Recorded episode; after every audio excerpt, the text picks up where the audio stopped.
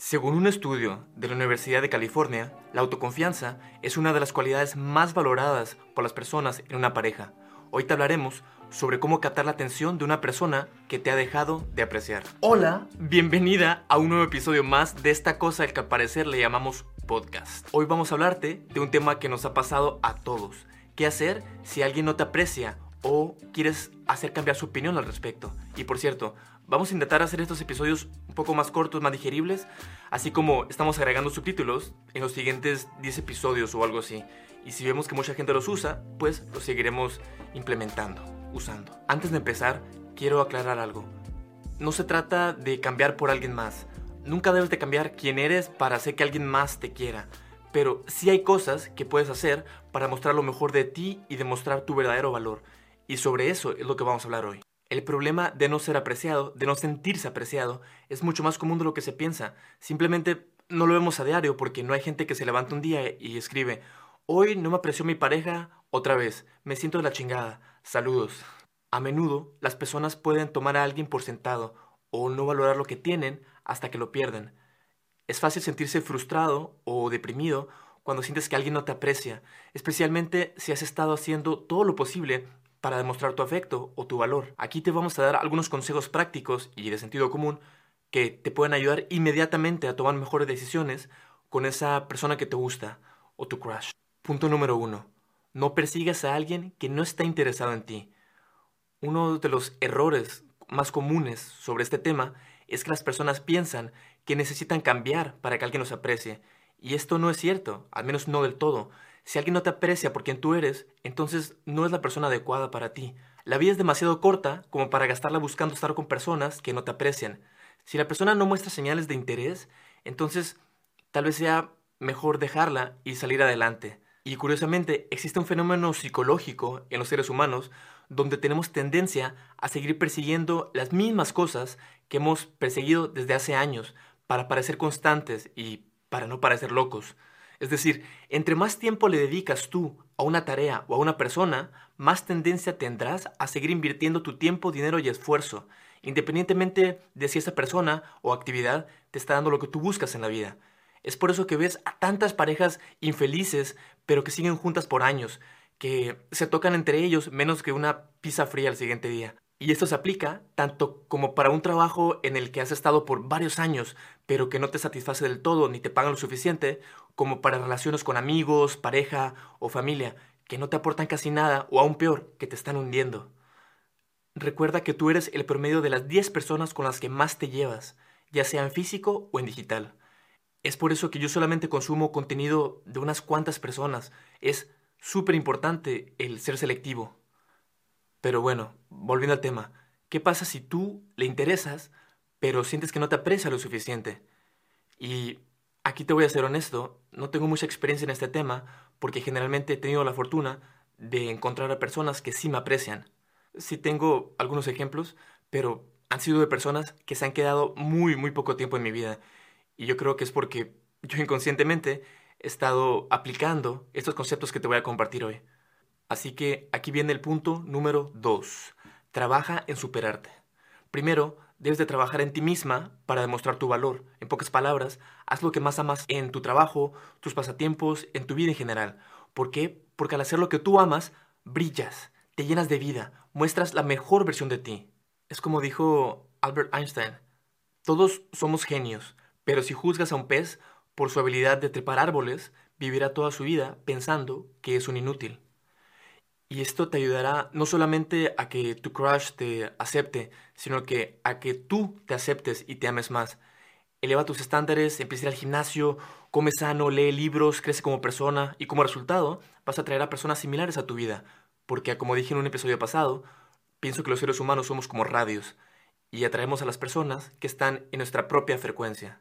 El punto número 3 es sé paciente, pero no mucho. A veces las personas simplemente necesitan tiempo para darse cuenta de lo que tienen enfrente.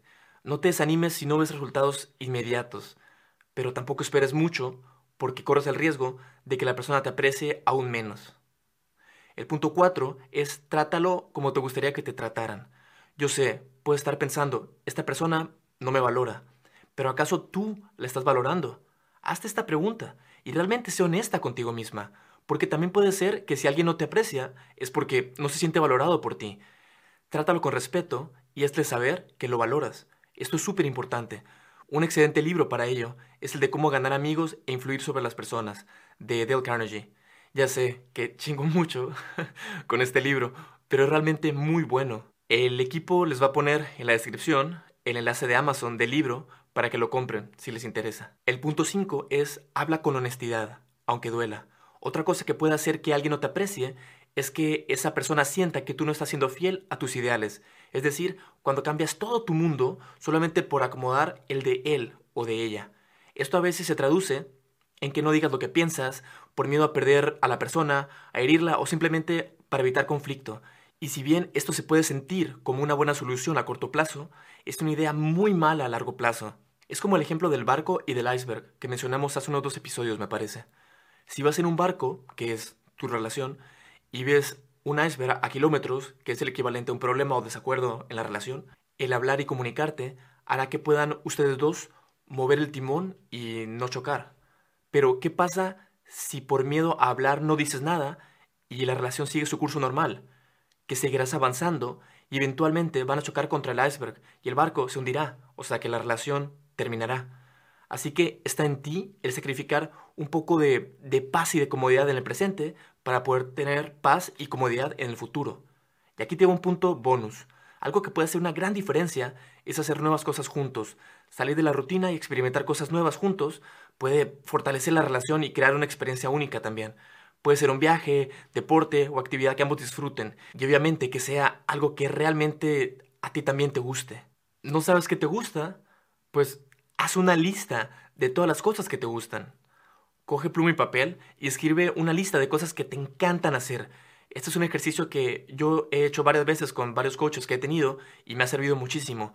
Yo tengo mi lista escrita, pero en digital, y cada vez que estoy triste o con poca energía o ganas de seguir, que me pasa súper seguido, casi todos los días, simplemente veo esa lista y elijo una, dos o tres cosas y simplemente las hago. En mi caso, generalmente es ir al gimnasio, ir a la sauna, recibir un masaje, cantar con la guitarra, ir a pasear al bosque y hacer un picnic o algo así. Estos son solamente algunos de los ejemplos de mi lista, pero tú de seguro tendrás muchos más que no hemos mencionado. Así que, a escribir se ha dicho. En fin, espero que estos consejos te hayan sido útiles y que esa persona finalmente se dé cuenta de que existes y del pibón que eres. Joder. Y aquí quiero entrar en un momento como más meta, como de reflexión. Yo estoy dando estos consejos porque quiero mejorar yo. Yo inicié este podcast porque quiero aprender más. Si ayuda a otras personas, pues excelente. Pero mi propósito es sumamente egoísta. Porque tú me podrás ver tal vez como una fachada, muy contento y lleno de energía haciendo este podcast, intentando dar la mayor cantidad de valor posible. Y esa es una parte de la ecuación. Pero detrás de ello ha habido muchos, muchos errores, mucho sufrimiento. Ha sido un camino sumamente difícil y lo sigue siendo. Y mi esperanza con esto es el poder entenderme un poco más yo a mí, porque una de las mejores maneras de aprender es el enseñando a otras personas, porque así yo me estoy forzando a investigar sobre temas de relaciones humanas, de psicología, y, son cosas que yo no domino. Todos tenemos un camino de aprendizaje y ese camino es eterno. Y yo pienso que eso es lo que hace interesante y bonita la vida. El hecho de poder aprender y seguir creciendo. Así que una disculpa si he dado la imagen de que todo va bien en mi vida, de que soy perfecto en la manera en la que llevo mis relaciones y eso, está muy pero muy lejos de la realidad. Si están mucho mejores mis relaciones de lo que eran hace unos años, incluso hace unos meses, por todo el trabajo interno que estoy haciendo. Pero aún así, hay muchas cosas que, que estoy sanando, que necesito sanar. Y es mi esperanza, una de mis metas, el poder documentar y compartir ese camino contigo, para que así los dos podamos crecer juntos. Porque El crecimiento personal, pienso que, o, el, el éxito, por así decirlo, cual sea tu definición de éxito, no importa. Pienso que solamente vale la pena cuando es compartido. Porque de nada sirve llegar a la cima si en la cima vas a estar solo. Entonces por eso yo quiero compartir esto también. Y me siento sumamente agradecido de poder tener la oportunidad de, de hacer esto, de compartir mis ideas, de que la gente esté empezando a resonar con lo que digo, que estemos empezando a crecer juntos. Así que desde el fondo de mi corazón, por más cursi que se escuche, muchas gracias por acompañarme y aprendamos juntos. En el episodio siguiente hablaremos sobre el sexo en la primera cita. Así que tenemos la siguiente pregunta para ti. ¿Qué piensas sobre el sexo en la primera cita? Esta pregunta la puedes encontrar en los comentarios de este video o la puedes contestar en nuestra cuenta de Instagram o en los highlights o destacados en la sección que se llama preguntas. Si quieres que tu respuesta sea anónima, escribe al principio en anónimo, porfa. Si algo de este podcast te ha hecho reflexionar, si has encontrado al menos una cosa valiosa, al menos algo pequeño de este video, la mejor manera de apoyarnos es darle like a este video y suscribirte. En Spotify puedes ir al perfil del podcast y le das clic en estrellita, activas la campana y dejas tu rating. Así más personas como tú pueden encontrar ese contenido.